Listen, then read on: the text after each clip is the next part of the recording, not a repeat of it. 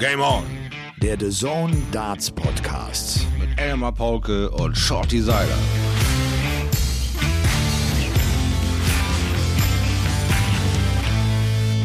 Verdammt. Die Zeit vergeht irgendwie viel zu schnell. Liebe Kinder, es ist äh, die letzte Folge im September, die wir jetzt hier aufnehmen. Folge 77 von Game On, dem The Zone Darts Podcast. Es ist Dienstag, der 28. September. Und ähm, ich bin viel, viel weiter weg von Shorty, als, als er das ahnt. Oha. 1400 Kilometer circa. Wow. Da staunst du, hä? Halbe halbe mit Rad und Auto oder Enthusiasmus und Nee. Flucht? Nein, ich verreise äh, inzwischen trotzdem auch mal ohne Fahrrad. Oh wow. Blicke, äh, Blicke auf die Dächer von Livorno. Livorno. und äh, und das ich glaube das Tyrrhenische Meer Toskana Italien Schön. das ist ja sowas klingt das ist ja doch. sowas wie die wie die letzte so die die letzte Woche sozusagen äh, wo man sagen kann komm jetzt noch mal durchatmen weil dann ja auch nicht nur für die Darts Profis sondern ja auch für uns die wir all diese großen Turniere übertragen irgendwie dann der der Stundenplan ganz schön dicht ist der Zeitplan eng gestaffelt ist ja, Folge 77. Äh, Ich äh, umarme euch und ich hoffe, es geht euch gut. Wir hatten ein Darts-intensives Wochenende hinter uns. Ähm, Das zweite European Tour Turnier hat stattgefunden. Es ist ja auch schon das letzte gewesen. Es wurde sozusagen auf den Felsen von Gibraltar gespielt und am Ende hat sich ähm, Gerben Price durchgesetzt. Ich möchte äh, auf keinen Fall vergessen, unsere lieben Freunde von Sportbuzzer natürlich zu grüßen, äh, die selbstverständlich auch jedes Wort sich immer reinziehen von unserem Podcast. Das Da, da kannst, da du kannst du jeden, da kannst du jeden einzelnen Redakteur fragen, schau dir. Jeder Herrlich. hört sich das an, schreibt mit und ist dabei und hat äh, sein Herz verloren. Ja, mir in brannte schon gerade so eine Frage, ob du in die Wochen oder noch möglich bist, dann an die Sportbuzzer-Infos ranzukommen an unsere Jungs, die uns ja so heimlich folgen. Das ist ja einfach nur brillant, wie lange die durchhalten. Also kleinen Applaus für die Durchhaltevermögen von euch. Weil das alles zu schreiben, was mir so aus dem Mund fällt, ist harte Arbeit, Freunde. Also zum einen gab's äh, das European Tour äh, Turnier von Gibraltar und die Nummer eins der Welt, Gerben Price, hat sich am Ende wirklich beeindruckend durchgesetzt. Es war ein Whitewash-Finale gegen Mensur Suljovic, für den das Erreichen des Finals schon toller Erfolg ist. Er hat irgendwie das bestätigt, was wir jetzt seit dem World Cup of Darts äh, gesehen haben von Ja. ihm. Er ist wieder äh, tatsächlich in der Spur und zum zweiten wurden sechs Women's Series Turniere gespielt. Es ging jetzt in dieser ersten Hälfte dieser Tour darum, sich für den Grand Slam of Darts zu qualifizieren. Fallon Sherrock hat das geschafft. Und das war, äh, zum einen ist das hier ihre allererste Teilnahme jetzt beim Grand Slam of Darts. Und äh, man nimmt ihr die Freude, die sie darüber formuliert hat, natürlich absolut ab. Äh, Und äh, zum anderen, äh, auch darauf kommen wir noch ein bisschen zu sprechen, waren es sechs Turniere, die zum einen zeigen, klar, insgesamt ist das spielerisch natürlich nicht vergleichbar mit dem, dem PDC-Circuit. Da wird so ein 65er Turnier-Average in etwa gespielt. Damit liegt man wirklich so rund 30 Punkte hinter dem, was, was die Profis spielen. Ist aber auch äh, keine große Überraschung. Nein. Und zum anderen sind Lisa Ashton und Fallon Sherrock äh, wirklich sind, die, die gilt es zu schlagen. Das sind die Dominatorinnen auf dieser Damentour, die einfach eine Klasse und vielleicht sogar zwei und vielleicht sogar drei Klassen besser sind als, als die anderen. Und das schon sehr, sehr lange. Also sie haben auch ihre Bereiche BDO, ihre WDF-Bereiche weiter dominiert. Die reichen sich die Titel quasi so unter der Hand dadurch vier, fünf Mädels durch über Dieter Hetman, Trina Gulliver, Lisa Ashton, äh, äh, Corinne Simmons kommt langsam äh, so ein bisschen ran an die Geschichte, aber ansonsten ist da wirklich eine klaffende Lücke. Das sind so die, für mich die die äh, Sachen, die sich eben halt darstellen, wenn du viel investierst, viel gehst und dich viel reibst an den Jungs. Da siehst du einfach klar, was für ein Selbstverständnis die, mittlerweile ähm, die, die gute Fallon Sherrock an den Tag legt, äh, was für sie ein gutes Spiel ist. Das fängt halt jenseits der 90 an und äh, Mädels, die knapp die 90 erreichten, feiern wahrscheinlich erstmal eine Party, um, um diesen Meilenstein überhaupt erst gerissen zu haben. Der ist für sie schon lange Makulatur und äh, was mit was für einer ja, Dominanz sie sich da dann auch durchgesetzt hat und klar den Punkt gemacht hat, um sich da dann auch für den Grand Slam zu qualifizieren, ist für sie auch endlich die Bestätigung nach all den Vorschusslaubeeren, nach all den Wildcards, nach all den Dingen, konnte sie nichts bestätigen. Lisa holt sich die Karte, sie nicht, sie ist die Königin von diesem Event, aber hat noch keine Möglichkeit, es zu ändern und, und, und. War ein bisschen auf Warteschleife, aber was sie da jetzt bis jetzt abgeliefert, wo jetzt freie Fahrt ist für die Damen, ist wirklich, äh, äh, wirklich imposant, ja, imposant. Ähm, man muss wirklich sagen, Lisa Ashton spielt zweimal ein 100 plus Average, ja. 104, noch was ist so auch der beste Average im Turnier und das, mhm. das ist dann immer wieder auch das, was die beiden dann auch zeigen und sie spielen wirklich fast jedes Finale gegeneinander. Also ja, äh, ja das, das äh, muss man echt sagen. Das ist auch dann, das ist schon auch sehr, sehr souverän. Ich glaube, äh, Sheldon Farrow gewinnt ein Turnier, in dem sie nur fünf Legs insgesamt abgibt. Also ja, wow. dieses zu null, zu eins, zu eins, zu null. Sie hat einfach überhaupt keine Probleme. Aber vielleicht äh, dazu später mehr. Shorty gestern äh, wurde auch gewählt. Mhm. Und auch wenn ich in Italien sitze, muss ich echt sagen, war ich gestern Abend so 18 Uhr so gespannt wie selten auf ja. die Hochrechnungen, was, was kommt dabei raus. Und jetzt haben wir das Ergebnis und ich war irgendwie enttäuscht, weil ich die ganze, weil ich das Wahlergebnis so unmutig finde. Also das ist so, das ist so eine Wahl, die, die gar nicht viel verändern würden. Ich hatte mhm. echt gehofft, dass, dass wir, wir brauchen einen Umbruch. Und da, da bin ich mir irgendwie, da bin ich mir sehr sicher. Wir brauchen einen echten Umbruch und ich habe Sorge, dass, dass der äh, nicht vonstatten geht. Also dass das nichts passiert. Ja, also ich bin jetzt erstmal wieder gespannt darauf, wie lange brauchen sie nun miteinander. Diesmal drehen sie es um und sagen, die Kleinen unterhalten sich miteinander, um die Großen dann entweder groß zu machen oder eben auch nicht. Der eine will Kandidat, der andere meint, er ist Kandidat. Also von daher ist das alles doch noch relativ offen und so ein unentschieden Ding, quasi drei Parteien, so alles so zusammengeschoben, hast du drei große Lager. Wer klüngelt da jetzt mit wem? Was ist jetzt das beste Ergebnis für unser Land? Da äh, traue ich mich gar nicht ran, weil Politik ist für mich so ein so ein Ding. Ähm, äh, du musst die flexibelste Wirbelsäule äh, gleich mit angeboren haben. Du musst dich da hindrehen wie ein Strohhalm, wo der äh, was auch immer gerade brennt, musst du da deine Pünktchen machen, um an dein eigenes Programm vielleicht mal ranzukommen und dann ist der ganze Kram noch mit so viel Kompromissen zugehämmert, dass du eigentlich äh, fürs Regieren kaum Zeit hast. Also wir sehen es mal an dem Effekt Schröder nach 16 Jahren hat der Kollege versucht ein bisschen was von der CDU an der Seite zu räumen, hat aber ganz vergessen wieder einen Wahlkampf zu machen, war nach vier Jahren wieder Geschichte oder nach acht Jahren. Also von daher äh, auch da ein bisschen aufpassen, dass wenn du mal ein langwieriges Projekt anreißt, dass auch mal irgendwie ein bisschen länger äh, ja diesen Machthebel an, an, in der Hand zu halten. Das ist äh, die große Krux an der ganzen Geschichte. Also ein Umbruch bin ich definitiv auf deiner Seite. Brauchen wir, gar keine Frage. Mutig müssen wir auch verdammt nochmal sein und vielleicht auch mal so zu der Welt ein, zweimal Nein sagen. Wir reparieren erstmal unsere eigene Kiste hier. Wir sehen erstmal zu, dass es unseren Deutschen hier mal wieder einen Tacken besser geht, bevor wir die ganze Welt weiterhin reparieren. Also von daher gerne, gerne im Umbruch, aber auch gerne ein bisschen mutiger. Da, da bin ich äh, absolut auf deiner Seite. Das hat mir auch nicht so ganz gefallen. Ich hatte irgendwie nach dem letzten Triell war es, glaube ich, hatte ich mal auf Twitter äh, einen Post rausgehauen und geschrieben, ich finde, an jedem Wahlabend, und es war ja irgendwie, an jedem Abend hat ja irgendein Wahlabend stattgefunden. Ja. Sei es äh, mit, mit Zuschauern, sei es mit Abgeordneten, mhm. sei es mit den großen Elefanten, die da saßen und diskutiert haben. Ich habe geschrieben, ich finde, an, an jedem Abend hätten eigentlich unabhängige Wissenschaftler eigentlich fast auch nicht egal zu welchem Thema, aber ruhig zu verschiedenen Bereichen sich äußern müssen und mal darstellen müssen. Ich finde immer noch, da kommt so diese, die, wo stehen wir eigentlich gerade? Mm, mm, mm. Wo steht eigentlich Deutschland gerade in der Klimapolitik? Was, was, was können wir machen? Was müssen wir machen? Wie dringend ist es? Das müsste eigentlich irgendein unabhängiger Mensch immer wieder mal sagen, weil mein Eindruck ist, das kommt überhaupt nicht an. Und es kommt auch bei mir am Ende gar nicht so, so richtig an. Äh, ich weiß nicht, ich glaube, wir müssen in drei Jahren müssen wir das hingekriegt haben, wenn wir diese 1,5 Grad äh, einhalten wollen, müssen wir in drei Jahren einen kolossalen Wandel, in drei Jahren. Ja. Den können wir ja gar nicht äh, schaffen und einhalten. Das, das, das geht ja gar nicht. Also, Nein, wir sind ja aber so konditioniert. Wir sind ja auch so konditioniert, dem, dass wir, äh, was da jetzt ja. äh, gewählt ja. worden ist. Und ja, genau. Hab mich dann auch echt geärgert. Dann, dann gehen die auf die Straße nochmal mhm. äh, und, und dann, dann kommen die Parteien und bedanken sich am Ende dafür, dass, dass man wieder für, die, äh, für, für, für das Klima äh, demonstriert hat. Ja, super, aber, aber ihr macht nichts. Aber ihr bedankt euch dafür, ihr, ihr, ihr springt aufs Schiff mit auf. Ist ja super. Mhm. Mhm. Aber fahren willst keiner. Naja. Fahren will's keiner, weil ja, es genau. äh, wieder so eine Endlosschleife an Geld ausgeben ist. Und das musst du dem Deutschen mit seinen 1350 netto erstmal wieder begreiflich machen, dass der nächste 30er aus seinem Portemonnaie fliegt, um die Welt zu retten. Und es kotzt die Leute mittlerweile so dermaßen an, diese breite Masse, die mit zwischen 12 und 1800 verdienen, dass sie wieder ein 30er, wieder ein 40er im Monat raustun müssen für den ganzen Scheiß.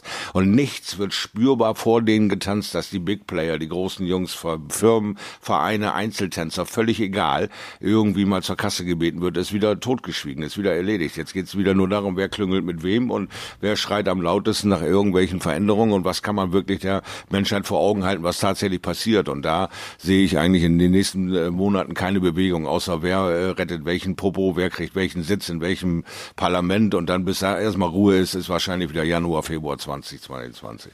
Bis da endlich mal irgendwas wie eine Richtung der nächsten Jahre drauf ist. Aber es wird eine unwahrscheinlich teure Nummer für Deutschland. Die nächsten zehn Jahre, glaube ich, kommen wir nicht aus dieser Diskussion raus, wann wir jedes Mal jemals wieder gerade stehen. Wir haben auch noch die Inflation äh, im Hinterkopf mit, mit knapp 30 Prozent, wo alles teurer geworden ist. Also es ist gerade nicht unbedingt ähm, ja, äh, der Jubelsturm, der durch die ganze Halle läuft, sondern alle warten in meinen Augen so ein bisschen auf den großen Bon. Was, was hat uns der ganze Scheiß jetzt gekostet die letzten drei Jahre? Wer ist mutig genug, das auch auszusprechen und uns ganz klar vor Augen zu halten? So können wir nicht mehr agieren. Wir können nicht mehr die ganzen Millionen auf Reise schicken. Wir müssen erstmal zusehen, dass wir funktionieren. Nur dann kann das weitergehen. Also Mute und Kohle wird es kosten in meinen Augen. Ja. Okay. Aber das ist Das sind- Politik. Das ist Politik, ja. Mich stört ja, ich glaube, das haben wir schon mal äh, irgendwann in irgendeiner Folge schon mal angesprochen. Mich stört inzwischen gerade, wenn es um so Themen auch dann wie Corona und die Pandemie geht, stört es mich, dass Politiker sich hinstellen und so tun, als könnten sie eine Entscheidung treffen. Ja, Ja. sie haben die Verantwortung für ihr Ressort, das ist mir schon klar. Aber am Ende finde ich die Formulierung so falsch. Eigentlich müsste sich ein Gesundheitsminister hinstellen und sagen, es gab bei uns diese Kommission mit den fünf, sechs Wissenschaftlern, die sich international auskennen, die renommiert sind, die entschieden haben, dass wir als Bundesregierung diesen Weg gehen sollten und uns diesen Weg empfehlen. Ich werde diese Empfehlung selbstverständlich annehmen, weil ich ja selber keine Ahnung von diesem Genau. Zeug habe. Aber das macht er nicht, sondern er stellt sich hin und tut so, als wäre er der Experte auf dem Gebiet dieser äh, Corona-Pandemie und könnte Entscheidungen treffen. Das kann er ja eigentlich gar nicht. Er kann sich ja nur beraten lassen und kann diese Beratung aufnehmen und sie für sich einordnen. Ich hätte das auch gerne mal im Wortlaut, würde ich das gerne mal so hören. Darum, weißt du, darum, äh, darum glauben wir ja auch den ganzen Ministern irgendwie nicht mehr, weil die ja, äh, die springen ja von einem Ministerium ins nächste. Du Genau das mal, ist es doch. Wie geht, wie geht das eigentlich? Ja, die, ja. Wie, wie, ne? Okay, Genau. sie, sie müssen auch keine Experten sein, das verstehe ich. Sie Mhm. müssen das ja vor allem koordinieren, aber sie sollen sich auch nicht so hinstellen, als wären sie die Experten, als könnten sie das machen, sondern sie sollen wirklich sagen, sagt mir, wer euch berät. Ich möchte das sehr genau wissen. Stellt uns die Leute vor, die uns beraten, erklärt uns, warum die euch beraten und dann nehmt diese Ratschläge an und dann äh, erklärt eure Meinung dazu. Ein bisschen offeneres, so eine- transparenteres Miteinander diskutieren. Warum macht der Minister jetzt genau diesen Schritt? Weil da so und so viele Experten sitzen, weil das Grundthema das ist und ich bin, keine Ahnung, äh, eigentlich Agrarminister und sitze jetzt bei Steuern und soll hier auf die Stadt aufpassen, damit die nicht pleite geht. Und ich habe keine Ahnung davon. Also frage ich Leute, die sich mit so einer Ist und was weiß ich was Basis auskennen und sagen mir, was da los ist. Aber das ist genau das, was du ansprichst. Es werden Leute, Minister, die mit dem Ressort oder mit diesem Ministerium überhaupt nichts am Hut haben, keine Ahnung haben, sich da zwei Jahre reinfummeln und ein Typ, der, der, der wirklich neue Ideen hat, brennende Sachen hat, hat aber keine Lobby und kommt keinen Schritt weiter. Das ist so ein bisschen die Krux an der ganzen Sache, finde ich, weil da wirklich das Leute ist- stehen, die keine Ahnung haben. Es sind ja Staatssekretäre, die dann natürlich äh, diese Funktion vor allem auch einnehmen, die sich auskennen. Aber, aber nochmal, mich, mich stört vor allem das Wording irgendwie. Die sollen nicht so tun, Ja. als, als hätten sie die Weisheit mit Löffeln gefuttert, sondern sie lassen sich ja auch nur beraten und übernehmen diese ne, Ratschläge. Okay. Du merkst, manchmal ist es wichtig, dass du dann äh, Chianti trinkst, die Sonne siehst, aufs Meer schaust Ja. und äh, so ein bisschen die toskanischen Hügel in dich aufnimmst. Ja, es, es, Schau, die läuft kommen rein. So langsam Ja, die bitte? Neidwelle. Es läuft so langsam die Neidwelle hier, weil aber nein, also man Klär, Klärchen kommt auch hier an der Küste, an unserer Nordseeküste doch tatsächlich heute früh mal um die Ecke, lächelt mich an. Das ist ein gutes Zeichen. Ja. Also, zweites European Tour Turnier Mhm. wurde an diesem Wochenende gespielt. Äh, Wir hatten drei Deutsche mit dabei. Ja. Mit Flo Hempel, mit Martin Schindler und mit Gabriel Clemens. Gabriel Clemens schafft es zum ersten Mal überhaupt, das, das überrascht einen. Ja, äh, doch. Weil man ihn jetzt so intensiv verfolgt. Er schafft es zum ersten Mal überhaupt in das Achtelfinale eines European Tour Turniers zu kommen. Sprich, in den letzten und entscheidenden Tag, in den Sonntag. er hat das oder? geschafft durch Siege über Luke Humphreys und Devin Peterson. Ich finde keine einfache Auslosung. Klasse, Nein. dass er da durchgekommen ist. Er geht dann gegen James Wade raus und spielt's auch, glaube ich, nicht gut genug, wenn ich das äh, aus der Distanz, ich habe mir die Statistik mal angesehen, äh, verfolgt habe. Also Gaga verliert mit 3-6, gewinnt seine drei Lecks mit 23, mit 18, mit 15 Darts und Wade äh, holt sich dann den Sieg mit 12, mit 14, mit 11, mit 21, 16 und 12 Darts. Also vier Lecks, in denen er richtig gut spielt und äh, das ist auch, glaube ich, dann äh, der verdiente Erfolg gewesen für The Machine James Wade. Ähm, deutsche Starter Nummer zwei, Flo Hempel. Flo Hempel, der ist jetzt auch zum ersten Mal für die European Darts Championship qualifiziert. Geht übrigens auch für Gabriel Clemens. Also zwei Deutsche sind da Mitte Oktober äh, dabei. Flo Hempel besiegt äh, Stephen Bunting in Runde Ja, eins. ja. Das ist das nächste gute Match von ihm, der nächste gute Auftritt von ihm äh, auf der European Tour. Ein knapper 6 zu 5 Erfolg, 95er Average, 50% Doppelquote, also völlig solide, völlig gute Werte, oder? Definitiv. Also wie gesagt, ein 6-5 Decider überhaupt zu gewinnen, ja, ist erstmal schon mal großartig. Ja. Äh, Bühne, nächste Erfahrungs, nächsten Schritte. Du hast einen ähm, Typ, der oft diskutiert wird. Du weißt nie genau, was ist Steven Bunt denn heute? Ist er eine Rakete und klatscht dich an eine Wand oder ist er schlagbar? Und Hempel hat durchgehalten, 6-5, den Decider für sich entschieden. Tolle Werte, gibt's nichts außer Applaus Ja. für diese Runde. Und dann geht er raus gegen Gerwin Price. Ja. Das wissen wir alle, ist irgendwie, Hammerhart, äh, der war das, das, das ist nicht schlimm, das passiert nicht nur ihm, das äh, kommt in den besten Familien vor. Er geht mit 1 zu 6 raus. Gerwin Price hat jetzt, also gerade am Sonntag wirklich unheimlich dominant gespielt. Kein Match am Sonntag unter einem 100er Average. Dann das Finale auch mit 106. Das, was wir so oft erleben bei diesen Top Guns, die werden auch noch mit jeder Runde besser. Und er hat zwischendurch übrigens auch noch so ein Viertelfinale gegen Michael van Gerven zu überstehen, Gerben Price. Und den schnappt er sich mit 6 zu 5. Und das ist eine Partie, in der äh, MVG fast ein 106er Average spielt und eine 71% Doppelquote hat. Ich meine, da machst du nicht viel falsch. Er trifft nicht ganz so viele Triple wie Price. Also er scoret nicht so gut, was ja eigentlich auch eine Stärke von Van Gerven ist. Und das reicht am Ende also dann nicht, um diesen Gerben Price äh, zu schlagen. Also äh, und wirklich dann Hut bist ab. du- sehr, ja. sehr starker Auftritt von äh, Gerben Price. Und dann bist du MVG. Ähm, vielleicht Und ähm, ja. geben wir noch, ach so, wir müssen eins noch erwähnen, bevor wir äh, den Sprung da schon wieder machen, zu unserem letzten Deutschen. Na, dann mach mal. Dann erwähnen mal. Ich weiß nicht, was du erwähnen willst. Mir war es nur äh, gerade äh, das Interessante an der Sache war einfach, dass es ähm, äh, scheinbar sich auszahlt, dass Gerben die, die Bremse reingehauen hat beim World Series. Dass es sich scheinbar ausgezahlt hat mit diesen Pitch-Spritzen, dass der Arm funktioniert hat über drei Tage. Du hast sein anstrengendes Programm erzählt, du hast sein mentales Programm erzählt. Er ist stärker als die Jungs, also von daher Hut ab äh, vor diesem vor dieser Schrecksekunde, die noch vor einer Woche zu durchleben war, wo ihm wieder viele viele Arrangements wahrscheinlich durch den Kopf gegangen sind. Mann, wenn das nicht funktioniert, dann habe ich wieder so ein dreimonatiges Break. Das kostet mich einfach riesig Kohle und auch riesig Substanz vom Kopf her. Lasst uns lieber sofort einen Break machen und und und diese kleine Verletzungspause nehmen. Und das ist ja Hut ab. Es funktioniert. Das ist professionell. Es tut einmal weh, weil man sich verabschieden muss. Äh, ja, ich muss kampflos aufgeben, aber beim nächsten Turnier ist er sofort wieder da und das zahlt sich dann am Ende aus. Also Hut ab davor. Ja, sehr guter Punkt, absolut. Scheint auch echt ein gutes Gefühl für seinen Körper zu haben. Ja. Ne? Das, das, das zeigt sowas. Das sieht man in anderen Sportarten auch. Es gibt Sportler, Mhm. die sehr, sehr feinfühlig sind und genau wissen, ich muss jetzt die Pause machen. Und wenn Ja. ich sie jetzt nicht mache, passiert was Schlimmeres und mache ich sie, ist alles in Ordnung. Und äh, vor allem für Price, also jetzt im Vorfeld dieser anstehenden Wochen, die Genau. kommen, die so wichtig sind, die sind ja ganz entscheidend für, für das ganze Jahr. Also das war, ja, also bemerkenswert. Äh, das ist wieder diese Cortisonspritze wahrscheinlich gewesen, Ja, die ihn da auf Vordermann gebracht hat.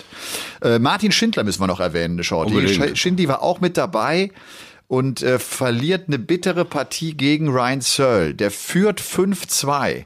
Der hat bei 5-4 schon die Chance, bei 76 Punkten Rest das Match zuzumachen. Er hat zwei Matchstarts im Decider äh, auf der Doppel 16. Also äh, st- stellt sich mit einer 138 die 32, die Doppel 16 und kriegt's dann nicht zu. Das ouch. Ja, ouch. das ist wirklich, wirklich hart, ja. Das ist so der, der letzte Knotenpunkt, auf den wir bei Gaga gewartet haben. Wann kämpft der Mann sich in den Sonntag? Was eigentlich eine überraschende Statistik ist, weil seine Werte sind ja eigentlich klasse. Die von Gaga, das hat mich eher überrascht, dass er den ersten, das erste Mal den Sonntag erreicht hat. Äh, äh, aber äh, bei Martin warten wir ja nun schon äh, nach dieser tollen Challenge-Tour, nach diesem sehr frühen Erfolg im Jahr. Ich bin schon bei der WM. Äh, er, er zeigt eine gewisse Gelassenheit und Angriffslust Lebenslust in seinem Spiel. Das, das, das freut mich sehr, dass er sich nicht auf die Seite legt und sagt, pff, naja, WM bin ich eh dabei, wann was passiert, sondern er seine Fühler ausstreckt. Er ist nah dran, er ist verdammt nah dran. Fünf äh, Matchstarts in diesem gesamten Spiel gegen Searle zu verkacken, äh, es wird ihm nicht gefallen haben. Aber er, er ist auf einem guten Weg. Er ist auch äh, mental eine ganz andere Person als noch äh, zu Anfang des Jahres. Also diese Bestätigung, äh, die Super Series gerockt zu haben, äh, bringt ihm viel, viel Ruhe in sein Spiel rein. Und ähm, ja, auch er steht vor dem Endspurt jetzt. Auch er hat noch so ein, zwei Dinge äh, äh, zu machen. Also von daher schade für Martin, wirklich, wirklich schade, weil äh, es würde noch mehr Ruhe in sein Spiel bringen, wenn er da diese erste Runde 6-5 für sich im Decider entschieden hat. Aber hätte, könnte, wenn, bringt ihn nicht weiter. Er wird sich da neu aufstellen und ich glaube, dass Martin ähm, noch lange nicht fertig ist mit diesem Jahr. Und es ist deshalb vor allem auch so schade, weil der mit dem Sieg über Searle sich für die European Darts Championship qualifiziert ja. hätte. Und dann hast du sofort auch das Preisgeld safe. Ich meine, die European Darts Championship mit 500.000 Pfund wow. Das ist mal ein richtig fettes Turnier, was da ansteht. Absolut. Und äh, er hat auch da gute Werte. Also spielt, äh, obwohl er auch dann diese Chancen auslässt, ein 95er Average, 45 Prozent Doppelquote, ja. hat so ein hohes Finish mit der 137 auch mit dabei. Da passt alles. Ich meine, der führt ja auch 5-2. Da passt eigentlich alles und du gehst diesen letzten Schritt über die Ziellinie irgendwie irgendwie nicht rüber. Aber auch das ist ja Teil äh, unseres Sports. So, das ist ja so, so genau. ist Darts. Ja. Haben wir in letzter ja. Zeit ja auch öfter gesehen, dass du da äh, Leute hast, die äh, 8-3, äh, 7-2 und 8-3 und sonstige Dinge führen und äh, es nicht geregelt kriegen, diese Ziellinie, äh, dieses Band zu durchrennen. Also ähm, er ist nicht der Erste, er wird nicht der Einzige sein, der so eine Führung außer Hand gegeben hat, aber er wird daraus lernen. Er, er wird äh, sah, sich demnächst hinstellen und dann sagen, du pass auf, äh, ein Leck noch, scheiß die Wand an, egal wie. Ein verdammtes Leck musst du noch irgendwie kriegen und dann richtest du dein Spiel anders aus, ob du dann nochmal gegen 240er von dem Aufschlag deines Gegners gegen ankämpfst oder da ein bisschen Ruhe suchst und selber dann mit 240ern in dein Leck startest. Da ist jetzt die Feinarbeit bei Martin drin. Da muss jetzt äh, an den richtigen Stellschrauben äh, gearbeitet werden. Wieso habe ich bei 5-2 den Sack nicht zugemacht? Das sind nur diese vier Lecks, die du nochmal aufarbeiten musst. Nicht den ganzen Rest, wie du zu 5-2 gekommen bist. Das passiert. Aber warum habe ich diese Ziellinie nicht überschritten? Daran werden die beiden arbeiten oder mehrere Leute, die da Martins Anhang da sich um sein Seelenheil und um seine mentale Stärke kümmern. Ähm, das Spiel hat er da. Das hast du mit den Statistiken klar ausgesagt. Das Spiel hat er da. Jetzt kommt, muss noch so ein bisschen Fortuna dazu kommen, noch so ein bisschen Glück. Der andere muss mal so ein bisschen vielleicht mal einen auf dem Draht klatschen und nicht den letzten mit einem 124er Finish in your face zum 5-6 machen, sondern vielleicht muss es dir einfach mal gelingen. Und das ist einfach nur eine Frage der Zeit. Er macht alles richtig, er ist auf einem guten Weg, er ist stabil. Also ich glaube, Martin wird dieses Jahr noch ein, zwei Ergebnisse äh, reißen, wo wir äh, ja einfach nicht so weitermachen können als applaudieren. Hab genau den Eindruck, das ist eine Frage der Zeit. Der macht eigentlich alles richtig und so Mechis verlierst du manchmal ja, noch, das ist einfach so, aber wenn du oft in die Situation kommst, wirst du am Ende diese Matches vor allem gewinnen. Dann wirst du sie meistens gewinnen. Das ist Ganz so ein Ding, da hast du irgendwie, da hast du, das hast du so gut vorbereitet. Da, ja. da kannst du nicht häufig als Verlierer äh, vom Oki gehen. Also das, das Ding von von zehn Partien gewinnt der acht äh, aus so einer Situation, vielleicht ganz, sogar neun. Ganz genau, ja, ganz genau. Dieses Gefühl hat auch Herr Michael van Gerben. Ja. Was hast du beschrieben? 104er Average oder was und rennt in eine 107er Konter rein von dem zurzeit etwas stärkeren. Er macht auch nicht mehr viel verkehrt, aber seine absolute Waffe ist nicht ganz angeschaltet. Er kommt mit dem Scoring nicht hinterher. Trotzdem nutzt er jede Möglichkeit, jede Lücke, aber es reicht nicht ganz. So dieses Gefühl teilen die beiden sich gerade, muss man mal so sagen. Aber äh, Martin, ähm, ja, ist, ist an der Schwelle, wenn er da endlich durchbricht. Mal sehen, was er dann für eine Serie hinlegen kann. Da bin ich sehr gespannt drauf. Lass uns vielleicht mal, damit auch die, die das Turnier nicht so verfolgt haben, äh, nochmal einen Überblick haben. Ja. Also, äh, Finale ist Gerben Price gegen Mensur Suljovic. Es ist ein 8 zu 0 für äh, Gerben Price, spielt ein 106er Average mit einer 61 Prozent Doppelquote, äh, macht mit dem ersten Dart im Schnitt 36 Punkte, mit dem zweiten Dart 41 Punkte ja. im Schnitt. Das also, so wenn es über die 40 Triple, ne? geht, ist schon ja. Weltklasse. Dann ist so gut ist wie immer ein Triple. Ne? Ja. Das ist ja. so eine Sicherheit in deinem Wurf. Ja, wie gesagt, wenn du so bei 120 ankommst als Profi äh, durch den 140er oder sonst was geschossen, dann hast du so eine stabile Sicherheit. Ich treffe ein Triple. Ich, mit dem zweiten zu 90 Prozent, 95 Prozent ist das ein Triple. Da kannst du so geil variieren. Deine Doppelschosen, wo komme ich raus? Doppel 18, 16 Tops, was gefällt mir? Ich treffe ein Triple und das begleitet dich diese ganzen Lecks lang. Da ist so eine Sicherheit drinne, weil ähm, ich glaube nicht, dass Gerben Price sich lange gewehrt hat, aber so ein 8-0 kriegst du auch nicht alle Tage im Finale vor die Flinte. Das passiert ja auch einfach nicht so oft. Also. Ja, und dann ist es auch ein Match, das offenbar auch an Mensur vorbeigeht. Spielt ein 88er Average, hat so keine 180, der kommt offenbar überhaupt nicht in die Partie rein. Ist vielleicht auch jetzt für ihn nochmal eine ungewohnte Situation gewesen. Langer Turniertag, wir wissen, diese European Tour ist sehr, sehr anstrengend. Dieser ja. Sonntag ist brutal, musst vier Matches spielen. Jetzt ist auch die Distanz ja vor ein, zwei Jahren verlängert worden bei ja. Halbfinale und Finale. Also das ist dann vielleicht auch so ein bisschen eine Frage der Erfahrung. Klar, der hat irgendwie ja die Erfahrung, der hat ja auch schon European Tour Turniere gewonnen, aber war länger nicht in der Situation. Und, und äh, trotzdem natürlich äh, am, am Ende reden wir auch von dem Zeittiming. Ne? Halbe Stunde vorher spielst du ihn irre, halbe Stunde später triffst kein LKW. Da haben wir tausende Male gesehen. ja. Und das kann ja natürlich ja. deine deine Linie reißt nicht ab, bis du im Finale bist. Dann kommt so ein Relief, so ja, endlich angekommen, endlich mal wieder da. Du versuchst dich zu motivieren und zu powern, aber die ganze Geschichte kommt 15 Minuten zu früh. Ja, und, und, und, und du kommst zu spät in das Spiel rein. Und in dem Fall halt gar nicht. Ja. Du probierst ein paar Dinge aus, du machst mal drei Darts am Doppel vorbei oder dir fällt mal einer runter in der entscheidenden Situation, es steht nicht 1 4, dann steht es 0-5. Ja, dann gehst du mit einem ganz anderen Kopf wieder in das Break rein und, und, und. Also da passieren einfach Dinge in diesem Finale, äh, was vielleicht nicht von Anfang an darauf deutet, man so kriegt ihr heute kein Bein an Boden, sondern man, das, der wird heute spät in dieses Spiel reinkommen. Und dann war es einfach mal Punkt um zu spät. Kann passieren. Ja. Halbfinale waren die Partien von Suljovic gegen Simon Whitlock. Ja, schön. Auch nach schön, längerer Zeit mal ein gutes Ergebnis von Whitlock. Es waren 7 zu 5 für Mensur. Gerben Price hatte sich gegen Nathan Aspinall durchgesetzt mit 7 zu 3. Und vielleicht auch mal die Viertelfinals genannt, um so ein bisschen zu sehen, wer es äh, da in die letzte Session geschafft hat. Whitlock schlägt dort Brandon Dolan mit 6-4. Mensur bezwingt Christoph Ratajski mit 6 zu 2. Dann ist es unter anderem auch dieses Viertelfinale von Price gegen MVG, auf das wir vielleicht immer gleich zu sprechen kommen. Und Nathan Aspinall gegen James Wade mit 6 zu 2. Nathan ja. Aspinall hatte viele Fotos von sich und seiner Frau gepostet am Wochenende. Die haben die Sonne genossen, die haben das Wetter genossen. Das war also ein guter Auftritt. Ähm, bei, bei Price sei wirklich nochmal herausgestellt, also er spielt am Samstag sein erstes Matcher gegen Flo Hempel, spielt einen 97er Average und dann kommt er in den Sonntag rein, trifft auf Damon Hatter, 102er, 6 zu 3 bezwungen, trifft auf MVG, 104er, trifft auf Aspinall, 100er, trifft auf Suljovic, 106er. Es ist permanent so ein ganz hohes Niveau, äh, mit dem er die, die, die Partien gewinnt und gegen MVG muss er kämpfen. Ja. Das 6 zu 5 ist, ist ein enges Ding. Äh, ja, und das ist Aber dann auch so ein Match, glaube ich. Ja, genau, hat er gelernt. Hat er Van. Gerven äh, weiß natürlich auch, da muss er schon A-Game. Da braucht er AA-Game, wenn er äh, den dann schlagen will. Also ne? ich würde sagen, zurzeit ist das äh, Van Gerbens A-Game 104, 105 und eine 50er Doppelquote. Du hast sogar von einer 71er Doppelquote gesprochen. Die ist einfach ja. äh, phänomenal. Das ist ja kaum noch irgendwie.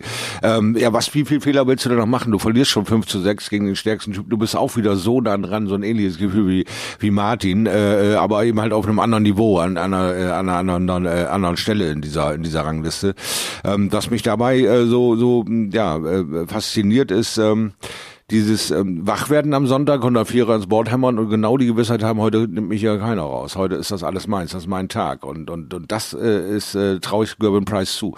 Dass der quasi an seinem ersten Spiel messen kann, heute wird das eine enge Nummer oder heute schlage ich sie, weil 6 zu 5, die Sider kannst du nie vorhersehen gegen Michael van Gerben, aber den zu bestehen, auch mit dieser Konsequenz, äh, wäre wär für ihn kein Problem gewesen. Also äh, ich glaube, nach seinem ersten Spiel war Gerben Price klar, hier geht heute nichts über mich. Also das, und das, äh, das, das ist ja vom Verlauf, zu. Es ist ja auch dann so ein bisschen anders gelaufen als in Budapest, wo er selber sagte, habe eigentlich sehr durchwachsen gespielt, lange ja. Zeit, habe dann überragend Halbfinale und Finale bestritten. Er hat hier offenbar eine viel, viel größere Konstanz in sein Spiel bekommen. Das war mhm. viel mhm. äh, gleichmäßiger und auf, auf, auf stetig hohem Niveau mhm. und holt sich damit also seinen nächsten Sieg. Es werden sich einige vielleicht fragen, äh, warum nennt ihr den Namen Peter Wright nicht? War der nicht am Start? Doch, der war am Start. Aber ja. Der spielt am Samstag sein Match gegen Kellen Ritz und Kellen Ritz spielt die Partie seines Lebens gegen ja. Peter Wright.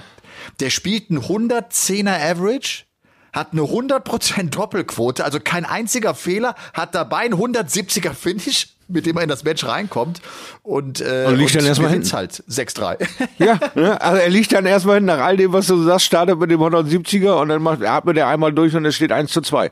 Wie, wie habe ich das gegen Peter jetzt wieder hinbekommen? Dann atmet er nochmal durch und es steht 5 zu 2 für ihn, weil er 11, 12, 12 oder 11, 13, 13, 12 spielt. Also äh, dieser kleine, verwirrte, strubbelige Typ, wo man denkt, hoffentlich hat er sich nicht verlaufen, da hoffentlich holt ihn nachher einer ab, äh, wie er mir so vor anderthalb Jahren das erste Mal vor die Flinte kam. Ich gedacht, mein Gott, cooler, so, äh, äh, so der verwirrte Professorcharakter. Weiß nicht genau, was hier los ist, ich trümmer einfach mal drauf und wenn er am Ende Check sagt, habe ich gewonnen. So kam er mir vor. So, und jetzt kommt er so äh, mit tollen Ergebnissen um die Ecke, dass er wirklich die ersten vier auf der Welt auseinanderfetzt, zerstört, zerreißt. Ja, äh, ein 110er Average gegen Peterle mit seinen, ich habe eine Milliarde Darts da, ist einfach, äh, da kann man nur einen Hut vorziehen. Wie, wie kommt man äh, zu so einem Monster-Match aus dem Nichts? Und dann kommt der Sonntag und Kellen Ritz, äh, ja, ist immer noch in dem Samstag verhaftet. Ne? Der Ja. spielt dann äh, gegen Brandon Dolan unterirdisch. Ja. Und der Peterle, äh, wie du ihn so liebevoll nennst, spielt ja auch ein 108er Average. Ne? Also und er hat er hat noch nicht viele Matches übrigens in seiner Karriere verloren, wenn er 108 Punkte im Schnitt spielt. Das haben die Statistikfreaks sofort rausgekramt und geguckt. Das war also schon äh, ein außergewöhnliches Match. Ja, also das war schon äh, der Wahnsinn. Muss man mal so sagen. Ja, und, Also, und so ist die European Tour tatsächlich äh, jetzt schon äh, durch. Ja, Im Jahr verrückt, ne? 2021 ist wirklich verrückt. Wir haben jetzt also die European Darts Championship 14. bis 17. Oktober. Und natürlich durch die Ergebnisse ist jetzt auch schon klar, wer auf wen treffen wird. Wir haben ja 32 Spieler am Start und das Prozedere ist ziemlich simpel. Die Hm. 1 spielt gegen die 32, die 2 gegen die 31 und so weiter und so fort. Und das hat damit zur Folge, dass Flo Hempel, jetzt einfach mal Sicht aus, äh, aus, aus deutscher Ja. Sicht, äh, das Ganze dargestellt, Flo Hempel trifft auf Peter Wright, weil der einfach so früh rausgeht und selber nicht so richtig weit im Ranking äh, vorne ist. Flo ist die 18 und äh, Gabriel Clemens, der ja durch sein Achtelfinale auch in die European Darts Championship reingerutscht ist, bekommt es mit dem Australier Damon Hatter zu tun. Aber da ist das Turnier, ne? Da ist die, da ist es was völlig anderes, ne? Das hat also nichts, äh, glaube ich, was äh, Flo Hempel erschreckt, sondern da ist das Turnierstart, erster Tag, reinhauen, fertig. Ne? Er hat auch gesehen, Peter Wright ist schlagbar, egal was für ein Monsterspiel er abliefert. Kellen Ritz war den Tacken besser. Wieso sollte Flo Hempel nicht den entscheidenden Step haben und irgendein Monsterfinish in der Hinterhand, wo der auf einmal Peter Wright mit außer Konzentration bringt? Weiß der Geier. Ich glaube nicht, dass äh, Flo Hempel sich wirklich ähm, äh, ähm, schlecht fühlt bei diesem Los, sondern sagt, halt, ich habe hier den Peter Wright, ich habe hier nicht Fred Krawutke, ich habe Peter Wright und nicht viele sind zu dieser äh, Europameisterschaft gekommen. Ich bin dabei, also ich bin hier absolut konkurrenzfähig. Ich glaube, wenn Peter Wright äh, nicht aufpasst, ist da äh, Flo eine gewisse Chance, da einen Überraschungshit zu landen in der ersten Runde der EDM, finde ich. Finde ich. Ist eine Möglichkeit drin. Wir müssen auch mal langsam ein bisschen mutiger werden mit unseren Aussagen und ein bisschen mehr die Jungs ähm, nach oben peitschen, weil sie machen gute Arbeit die letzten zwei Jahre. Sie machen mit diesen Umständen das Beste draus und, und diese kleine ähm, Gruppe da vier, fünf, sechs, sieben, die wir da so haben, die immer mal wieder auftauchen, sie es immer mal wieder schaffen, sich zu qualifizieren, machen äh, schöne Bambule. Das gefällt mir sehr, sehr gut, was da in letzter Zeit passiert. Und ähm, ja, da äh, halte ich ähm, Flo Hempel nicht für komplett chancenlos, sondern da wird seine Möglichkeit sein, mal sehen, weil es ist ja ein wahnsinnig schneller Sport auch, ja, äh, mal sehen, ob er seine Chance erkennt und sie nutzen kann, dann in dieser Sekunde dieses Umsetzen, punktgenau zu sein, ist ja die Schwierigkeit bei, bei unserem Sport. Dann genau eben dieses 100er Finish auszupacken, was dir zehnmal gelingt. Und wenn du es dringend brauchst, ja, doch zehnmal misslingt. Also da ist so die feine Linie, wo, wo Flo sich ja dann auch äh, verbessern will. Also da bin ich sehr gespannt auf das Spiel. Ich glaube, äh, was wir auch so ein bisschen äh, beachten sollten, wir haben jahrelang immer nur so die, die Sichtweise aus, aus deutscher Sicht gehabt. Also wie, wie, wie sehen wir das, wenn Flo Hempel es mit Peter Wright zu tun bekommt? Inzwischen, glaube ich, kann man das auch mal umdrehen. Peter Wright hat mitbekommen, dass dieser Flo Hempel ein guter Typ ist, der gefährlich ist, der gute Averages auch spielen kann. Also der hat auch ein bisschen Respekt und denkt sich vielleicht noch, ruf, erste Runde, mal gucken. Äh, klar, der ist noch nicht besonders erfahren, Flo Hempel, aber das wird auch Peter wissen, äh, der kann unangenehm werden. Also Genau. von daher warten wir einfach mal ab. Auch wenn natürlich Wright als großer Favorit in das Match geht. Also das ist ja einer der besten zur Zeit, das wissen wir alle. Und man sieht schon, wie Kellen Ritz spielen muss, um Peter Wright zu schlagen. Also ne, das ist, da musst du. Aber trotzdem, ich glaube auch, ist eigentlich ein Match, auf das du Bock haben musst. Ja, ich meine, ja, Peter genau. Wright auf einer großen TV-Bühne spielen genau. in Amsterdam. Äh, bitte. Also Wir- darum, darum spielst du Darts übrigens. Ga- Ganz genau, wir sagen immer wieder so schön, äh, da, darum geht's ja. Ne? Es geht genau um die großen Namen und einmal dieses Gefühl haben, auf einer großen Bühne bei allen Lichtern an und der ganzen Randale, die im Hintergrund herrscht, gegen die Jungs ist, zumindest ein gutes Spiel abzuliefern. Ja, das sind die ersten Steps. Und wenn du irgendwann dich äh, gut genug fühlst, sagst du so, ich greife den mal an, ich versuche einfach mal dieses Spiel zu gewinnen. Ich gehe mal nicht mit diesem Mindset, hey, ich genieße die Zeit hier und meine, meine zehn Minuten mit Peter, sondern es geht hier los, ich will diesen Sieg, ich greife mal an. Mal sehen, wie die Stimmung dann in sein Body fährt und wie stabil er das dann halten kann. Aber wie gesagt, ich halte ihn nicht für chancenlos bei dieser Auslosung äh, gegen Peter. Ja. Also das ist äh, European Darts Championship Mitte Oktober. Nächste Woche wird ja erstmal der World Grand Prix gespielt. Einfach nur, dass wir so ein bisschen äh, ja. den Fahrplan im Auge behalten. Sonntagabend geht's los. Sieben Abende, sieben Tage. Leicester ist der Austragungsort zum allerersten Mal. Bislang mhm. wissen wir, ist der World Grand Prix ja vor allem mit Dublin in Verbindung zu bringen. Aber jetzt wird in Leicester gespielt, also in England. Und äh, wir freuen uns auf Double In, Double Out. Das ist ja sowieso, finde ich, wirklich eines meiner Lieblingsturniere, weil dieser Modus der für einen Außenstehenden denkst du irgendwie, ja gut, dann spielen sie halt jetzt Double In. Nee, nee, das ist nicht nur, da spielen sie Double In, das heißt, es ist ein anderer Rhythmus, du, du, du hast eine andere Konzentration, das, das, wir erleben Schwierig immer wieder diese Lecks, wo der eine nicht reinkommt und dann, dann hat der andere schon beendet, diese ganz brutalen Whitewashes sozusagen. Also das ist schon ganz hart, genau. ja. Und da ist vollkommen egal, was du für eine Ranglistenposition hast. Da haben wir auch schon viele, viele X-Mal Weltmeister gesehen, die partout drei, vier Lecks überhaupt nicht in diese Partie reinkommen. Einfach nicht dieses Opener Doppel schaffen. Und da kratzt man sich dann schon die Hirse und sagt, mein Gott, jetzt hat er 15 Darts gefeuert, hat dieses Leck zu null verloren, weil er dieses Opener Doppel nicht kriegt und hat gerade seinen sechsten Titel eingegriffen. Bumm, gibt's da Diskussion, weil auch der Publikum noch nicht ganz so firm ist da drin. Macht das eigentlich Sinn, auf Doppelfeuer zu spielen? Was soll denn das werden? Ja, es ist natürlich eine echt brutale Nummer.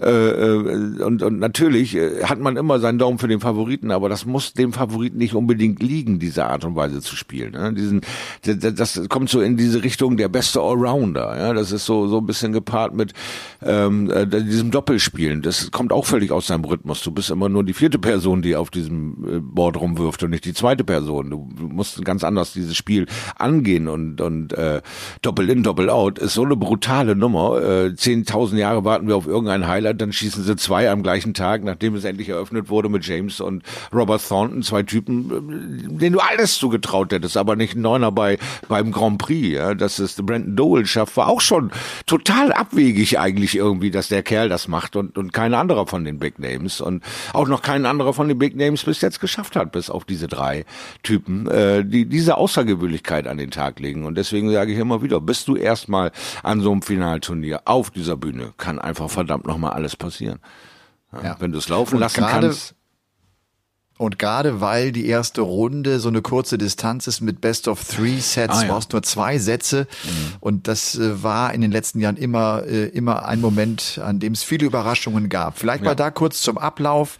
Sonntag, Montag, ersten beiden Tage wird die erste Runde gespielt, jeweils acht Partien äh, gibt's äh, am Sonntag und am Montag. Dann haben wir Dienstag und Mittwoch die beiden Achtelfinaltage, Donnerstag Viertelfinale, Freitag Halbfinale mhm. und der Samstag ist der Finalabend. Äh, hat man ja eigentlich begonnen, dass das Turnier sonntags beginnt, ist ungewöhnlich. Ja. Hat man deshalb gemacht, weil man realisiert hat, dass äh, in, in Dublin der Sonntagabend nicht mehr ganz so stimmungsvoll ist wie der Samstagabend. Mhm. Und äh, weil die Iren, glaube ich, auch einfach es krachen lassen am Samstagabend und Sonntag wissen, wir müssen ja Montag wieder äh, in, in die Arbeit. Also von daher hat man aber die Ansätze so gelassen. Man startet auch, obwohl man diesmal in Leicester spielt, äh, das Turnier am Sonntag. Und dann ist es Samstagabend, ich meine 21.30 Uhr, auch relativ später beginnen, äh, deutscher Zeit, 21.30 geht's dann rein in das Finale. Shorty, lass uns noch mal kurz so ein bisschen die Women's Series auseinandernehmen äh, und so ein bisschen genauer äh, beschreiben, weil, glaube ich, das Interesse an Fallon Sherrock und an Lisa Ashton, die ja inzwischen auch die Männertour immer wieder mal überraschen und aufmischen, das Interesse da ist. Also wir haben insgesamt zwei Turniertage gehabt es wurden drei Turniere an einem Tag gespielt, ist schon eine ganz schön hohe Belastung. Äh, und so war es am Samstag so, dass Turnier Nummer eins Lisa Ashton gewinnt. Turnier Nummer zwei und drei Fallon Sherrock für sich entscheiden kann. Und wir hatten es eingangs äh, schon erwähnt, äh, an Lisa Ashton und Fallon Sherrock führt irgendwie kein Weg vorbei. Die sind eine gute Klasse besser als alle anderen. Ja. Und ja. äh, ich habe auch nochmal geguckt, weil ja auch eine Trina Gulliver beispielsweise mit dabei ist. Mhm. Die spielt häufig ein Average von unter 70. Die hat auch dann keine Chance. Die ist auch dann äh, zum Beispiel am ersten Event äh, am Sonntag gegen Sherrock ist sie äh, zu null rausgegangen. Ja. Also da gibt die keinen keinen Blumentopf. Also das sind halt good old times. Das sind halt quasi Living Legends. Das Data Hetman, Francis Honzeler, Trina Gulliver, das sind so die Namen, die man äh, selber seit 30 Jahren quasi, die einen begleiten. Und ähm, jetzt ist der Anspruch auch im äh, Women's Darts ein komplett anderer. Es geht jetzt nur über die professionelle Schiene. Die Mädels wurden gerade mal so gut bezahlt, dass sie, wenn sie Glück hatten, ihre ihre, ihre Trips bezahlt bekommen haben äh, für fürs Hotel und für die für die Flieger. Da war nie richtig Preisgeld drin. Es war nie richtig der Ansporn drin der letzten 30 Jahre aus diesem Sport irgendeine Karriere oder ein finanzielles Plus zu erzielen. Das ist erst seit zwei drei Jahren möglich und da ist eine Fallon Sherrock eben the woman on time und nicht Trina Gulliver, die eben mit all ihrem Gepäck, mit all ihrer Nostalgie eigentlich die Ausnahmeathletin dieser Sportart ist, aber es nicht so hinbekommen hat wie Phil Taylor, das über Jahre auch finanziell für sich sehr, sehr gut zu regeln.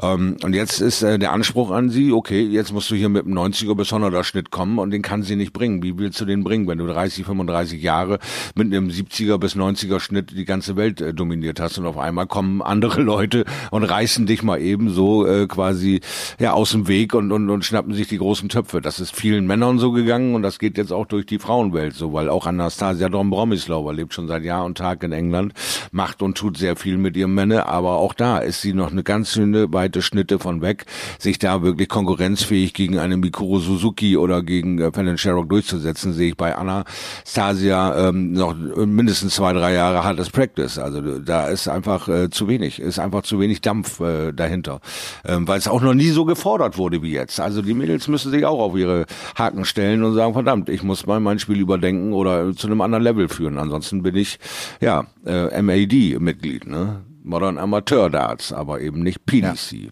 Professional ja. Darts.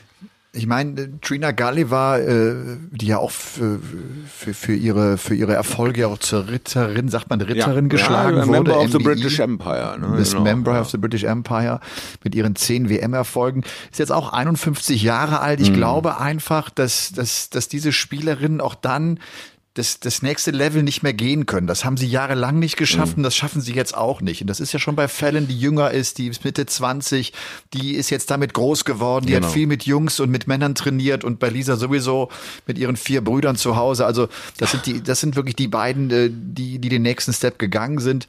Also äh, drei Turniersiege von Ashton, mhm. drei Turniersiege von Fallon Sherrock, das muss man sich echt mal vorstellen. Und dann ist es tatsächlich so, dass das letzte Finale an Turnier Nummer 6 das Match ist, das darüber entscheidet, wer jetzt zum Grand Slam of Darts fährt und wer nicht.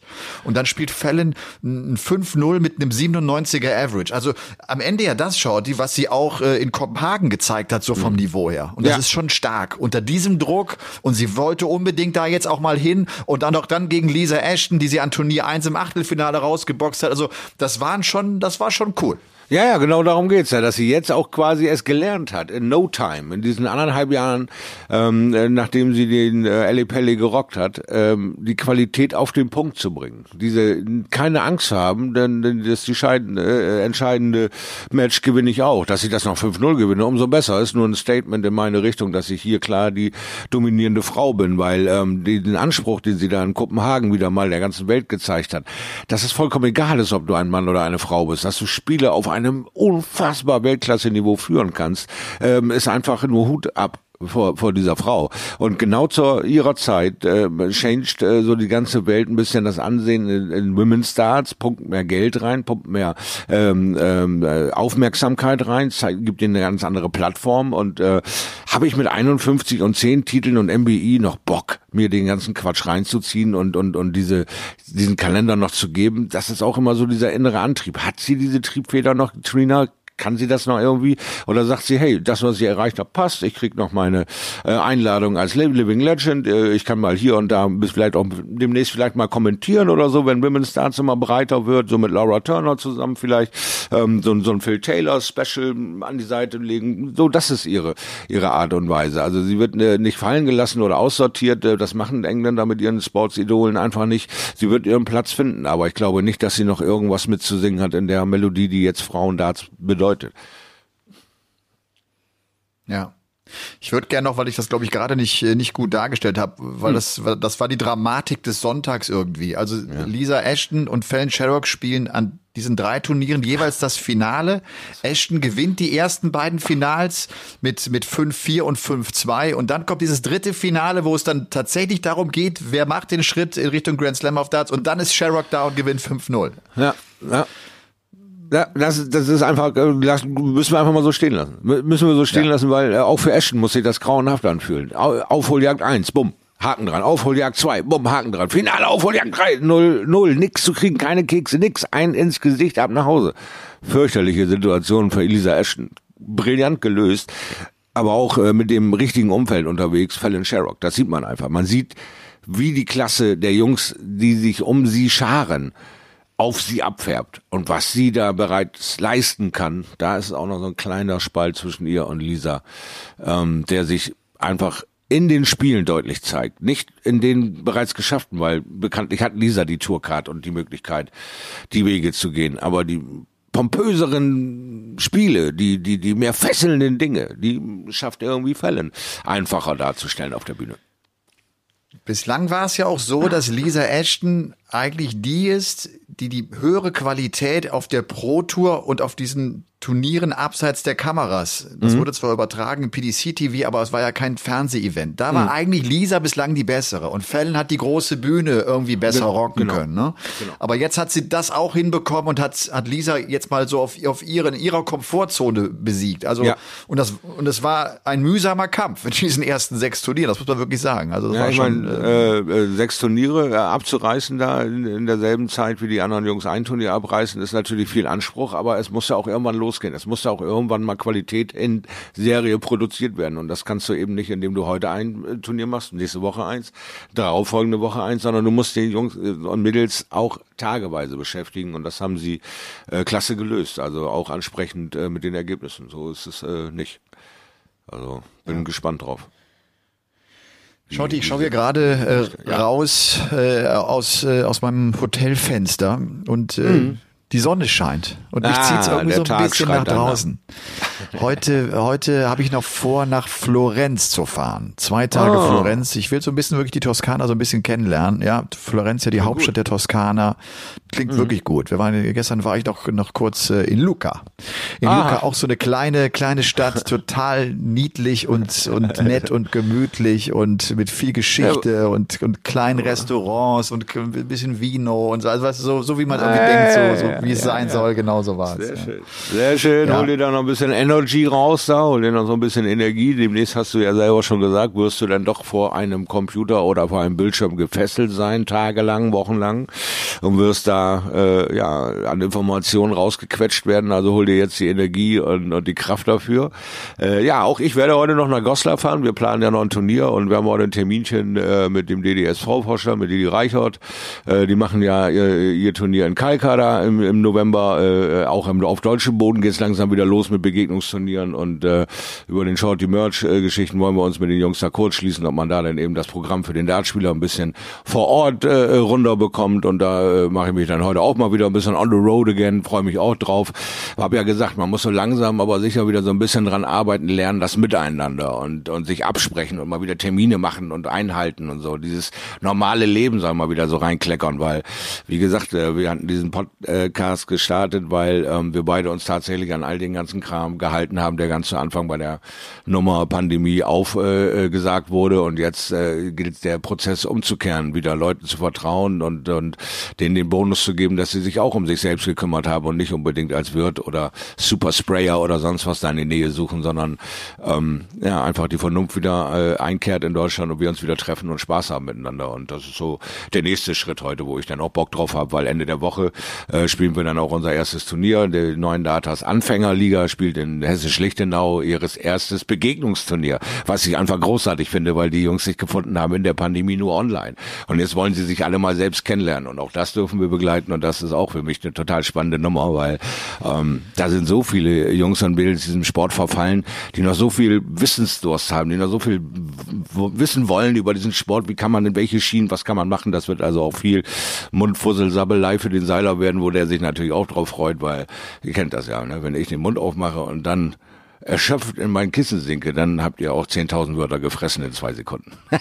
ich war Ich weiß überhaupt nicht, was du meinst. Ich weiß überhaupt nicht, was du meinst.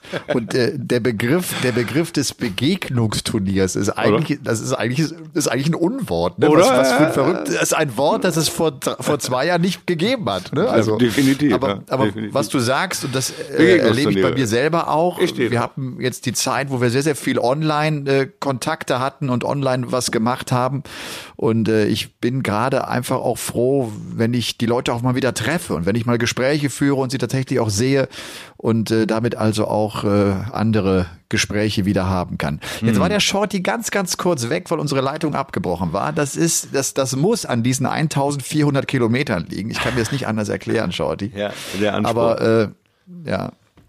Du, ich habe einfach nur, ich hatte einfach nur gerade gesagt, dass ich das, äh, weil apropos Begegnungsturnier, dass ich es inzwischen auch wirklich schätze und ich setze mich auch teilweise ins Auto, weil ich Menschen treffen will und auch geschäftliche Termine Genau. äh, vis-à-vis abhalten möchte und nicht äh, einfach nur, äh, lass uns kommen FaceTime oder was auch immer machen. Genau. Nein, ich finde es einfach schön, auch mal äh, wie- wieder Menschen äh, tatsächlich zu sehen und ihnen zu begegnen. Ja. Shorty, ich wünsche dir eine ganz tolle Woche. Dir auch? Wir werden uns äh, aller, aller spätestens hören nächsten Montagabend, nachdem der zweite Tag des World Grand Prix gespielt wurde. Ne? Das ist das, das ist dann unser unser Date, wo wir so ein bisschen zurückblicken und wo ich mir sicher bin, dass wir auf einige Überraschungen zu sprechen kommen werden, die es gab beim World Grand Prix. Es geht los Sonntagabend, natürlich live auf The Zone. Das Ganze ab 19 Uhr. Sonntagabend 19 Uhr beginnt die Übertragung auf The Zone. Äh, Experten, wenn ich das richtig im Kopf habe, sind Flo Hempel und René Adams. Ah ja. Ich, ich hoffe, ich hoffe, da, da liege ich richtig. Ja, ich weiß es nicht. Ich habe kein, kein Engagement bekommen für dieses Event. Von daher bin ich raus aus der Nummer. Aber das heißt ja nichts, dass es äh, äh, dieses Turnier irgendwie abwertet. Es ist einfach nur grandios, das mal wieder von der Seitenlinie äh, mit anzuhören. Und äh, ja, bin einfach äh, freudig erregt, dass es wieder losgeht mit dem Darts. Also mehr ist Schaut ihr, eigentlich ich, ich muss jetzt, das hätte ich fast, das hätte ich fast versäumt zu sagen, äh, weil du gerade nämlich das Wort kolossal auf den Lippen hattest. Ah. Drago, Dragutin Horvath, Ja, das weiß. ist ja einer unserer, einer unserer treuesten Hörer. Hat Hm. gesagt, wenn Shorty jetzt noch einmal kolossal sagt, fliegt mein Handy durch. Nein, es ist, es Also ist mich hat er kolossal. angeschrieben mit noch einmal kolossal, verhau ich dich. Und leider Gottes, leider Gottes hat der Kerl äh, das letzte halbe Jahr Fotos von seiner Transformation vom Herkules zum Herkules äh, gepostet, dass ich ihm das sehr ernst nehme. Also ich werde auf dieses Wort, ihr kennt es alle, durchaus verzichten. Denn ich bin phänomenal. Ah, das finde ich ja kolossal, dass du phänomenal bist. Sieh mal einer an. Dragutin, 50-50. Also euch eine schöne Woche und äh, bleibt uns treu. Und übrigens, äh, wenn ihr Bock auf ein Intro habt, das könnt ihr uns schicken. Dürft ihr. elmar.polke13.gmx.de. Es ist eine etwas kompliziertere E-Mail-Adresse, aber das hat seine Geschichte und hat seine Hintergründe. Dazu später viel, viel mehr. Ciao, Team, mach's gut. Ciao. ciao. ciao. Game on!